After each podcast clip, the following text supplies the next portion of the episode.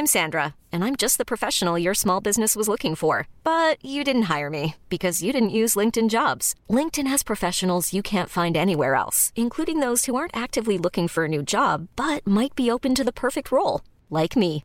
In a given month, over 70% of LinkedIn users don't visit other leading job sites. So if you're not looking on LinkedIn, you'll miss out on great candidates like Sandra. Start hiring professionals like a professional. Post your free job on linkedin.com/achieve today. Nous sommes en guerre.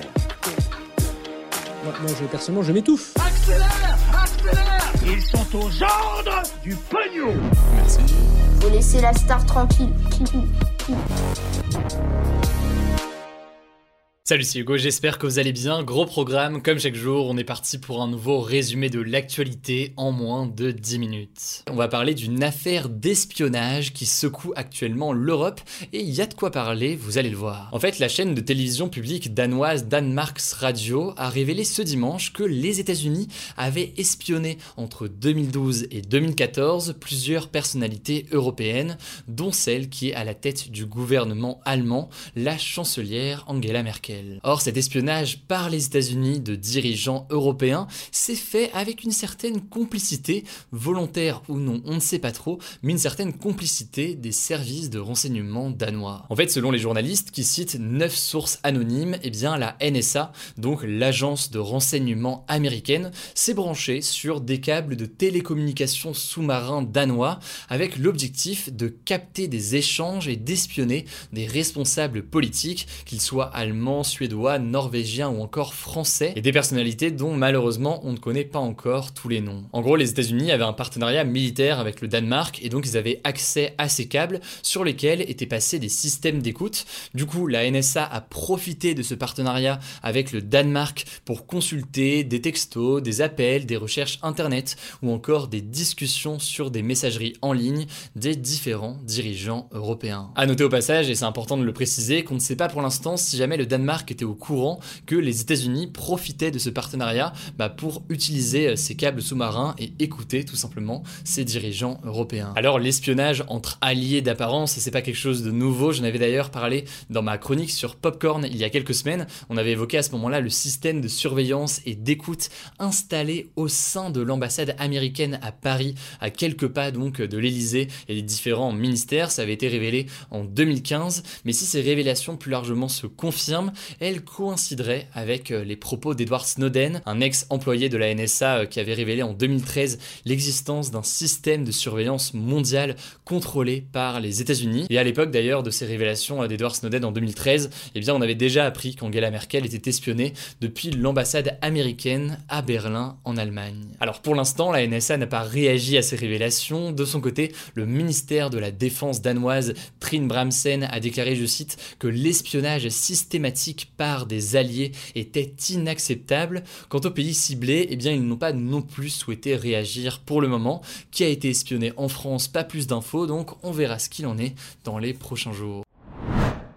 Allez, on continue avec le sujet à la une de cette vidéo qui peut paraître assez léger d'apparence, mais en réalité, il y a des vrais débats de fond euh, derrière. On va parler d'une nouvelle tendance sur Twitch, des lives dans des jacuzzis gonflables qui font débat et sur lesquels Twitch semble avoir du mal à trancher ces derniers jours. En fait, depuis plusieurs mois, il y a une nouvelle tendance qui est en train d'exploser sur Twitch, c'est les hot tub streams. En gros, ce sont des lives qui consistent à se filmer principalement en maillot de bain dans un jacuzzi ou alors dans une baignoire, en chantant ou alors alors en répondant à des questions ou en discutant avec euh, le chat. Or, depuis quelques mois, eh bien, de nombreuses streameuses ont explosé grâce à ces lives où elles écrivent parfois au marqueur noir le nom de leurs abonnés sur leur corps, comme des dédicaces en fait en quelque sorte, euh, en échange bah, en fait d'argent de, type, donc de dons qui seraient faits euh, directement via le chat. Et par exemple, la streameuse américaine Amouranth, j'ai un petit doute sur la prononciation, je l'avoue, mais elle a gagné 13 000 abonnés depuis octobre 2020. Des abonnés donc qui payent pour la soutenir et puis éventuellement aussi pour avoir une dédicace. Alors des créatrices de contenu et même des créateurs de contenu, même si c'est quand même plus rare, se sont mis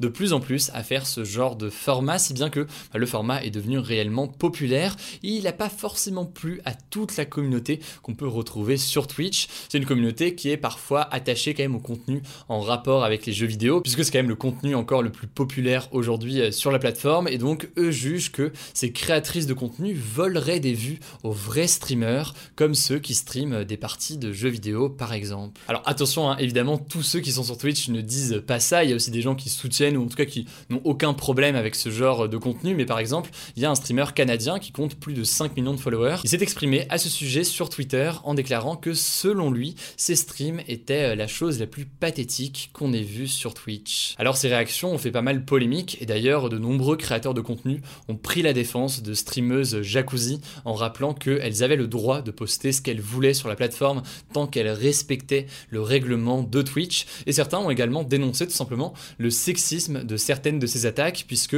on considérerait ainsi que les femmes ne peuvent pas disposer de leur corps librement. Par ailleurs, ces accusations de sexisme se sont également intensifiées lorsque Amorant a déclaré sur Twitter que Twitch lui avait enlevé les revenus publicitaires sur sa chaîne, même si elle n'avait enfreint aucune règle, visiblement parce que les annonceurs ne voulaient pas être associés à son type de contenu. Mais alors, que dit concrètement aujourd'hui le règlement de Twitch, qui est au passage l'un des règlements quand même les plus stricts au niveau euh, des plateformes par rapport à YouTube, Twitter, etc. Eh bien, en l'occurrence, Twitch interdit la nudité et le contenu ou les activités sexuellement explicites, telles que la pornographie, les actes et les rapports sexuels. Mais donc, a priori, cela ne concerne pas les streameuses jacuzzi, puisque, eh bien, être en maillot de bain, ce n'est pas faire un acte sexuellement explicite, par exemple. D'ailleurs, il y a 10 jours, Twitch a fini par s'exprimer clairement sur ses streams jacuzzi, a décidé de créer en fait une catégorie piscine, jacuzzi et plage euh, sur la plateforme euh, Twitch pour différencier donc ce contenu des contenus euh, plus classiques de jeux vidéo, de talk ou autres qui peuvent exister majoritairement encore sur la plateforme. Et par ailleurs, Twitch a aussi réagi et a déclaré, je cite, que être jugé sexy par d'autres n'est pas contraire à nos règles de la plateforme. Autrement dit, c'est pas parce que quelqu'un vous trouve sexy sur la plateforme Twitch que votre live doit être banni ou interdit, tout simplement. Bref, la polémique commence à prendre de plus en plus d'ampleur et des voix s'élèvent aussi pour dénoncer le sexisme et les vagues de harcèlement contre ces streameuses sur Twitch. Ça pose aussi un débat, une question un peu plus large sur bah, la diversification de cette plateforme de live. Au départ, c'était vraiment très jeux vidéo. Maintenant, il y a de l'actu. Moi, d'ailleurs, je reviens sur Twitch à la rentrée euh, pour différents lives d'actu, politique, etc. J'ai très hâte euh, de vous montrer ça. Mais bref, tout ça pour dire que bah voilà, y cette plateforme se diversifie et donc ça pose aussi euh, des questions comme celles qu'on a en ce moment. Si jamais ça vous intéresse, du coup, je vous mets des petits liens directement en description. Allez, on passe tout de suite aux actualités en bref et on commence avec cette première actualité à l'étranger.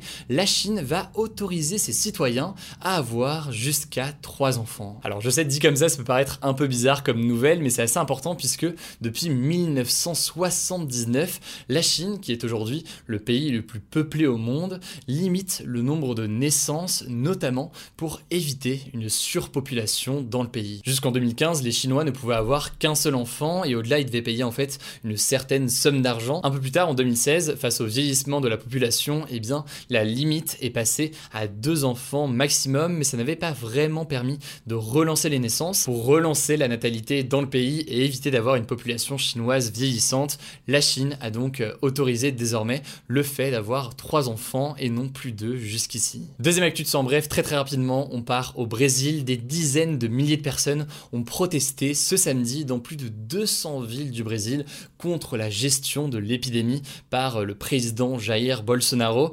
Plusieurs manifestants ont déclaré en fait que leur président était même plus dangereux que le virus. Actuellement, le Brésil est le deuxième pays le plus touché au monde par le coronavirus, avec 461 000 morts officiellement, des chiffres potentiellement euh, sous-estimés en réalité. En l'occurrence, Jair Bolsonaro a toujours refusé de mettre en place un confinement national ou encore euh, différentes règles assez strictes pour freiner l'épidémie du virus. Certains approuvent donc ces méthodes, notamment dans l'objectif de défendre et de ne pas euh, assister à un effondrement de l'économie brésilienne, mais beaucoup jugent au contraire que c'est irresponsable et donc que les conséquences humaines sont importantes. C'est donc ce qui fait débat euh, en ce moment, et ce alors que la présidentielle euh, brésilienne se passera en 2022, en octobre 2022. Quoi qu'il en soit donc, l'opposition contre Jair Bolsonaro s'intensifie ces derniers jours. Enfin, dernière actu rapidement, depuis aujourd'hui, eh bien tous les plus de 18 ans peuvent se faire vacciner et ce sans condition. Donc vous pouvez prendre rendez-vous, si ça vous intéresse, directement sur Vitmados, Doctolib, Keldoc, Maya, etc.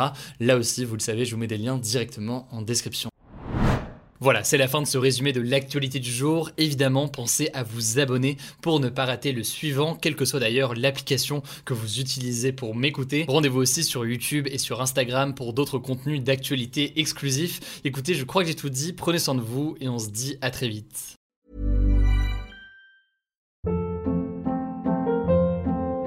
Hold up. What was that? Boring. No flavor. That was as bad as those leftovers you ate all week. Kiki Palmer here, and it's time to say hello to something fresh and guilt-free. Hello Fresh. Jazz up dinner with pecan-crusted chicken or garlic butter shrimp scampi. Now that's music to my mouth. Hello Fresh. Let's get this dinner party started. Discover all the delicious possibilities at hellofresh.com.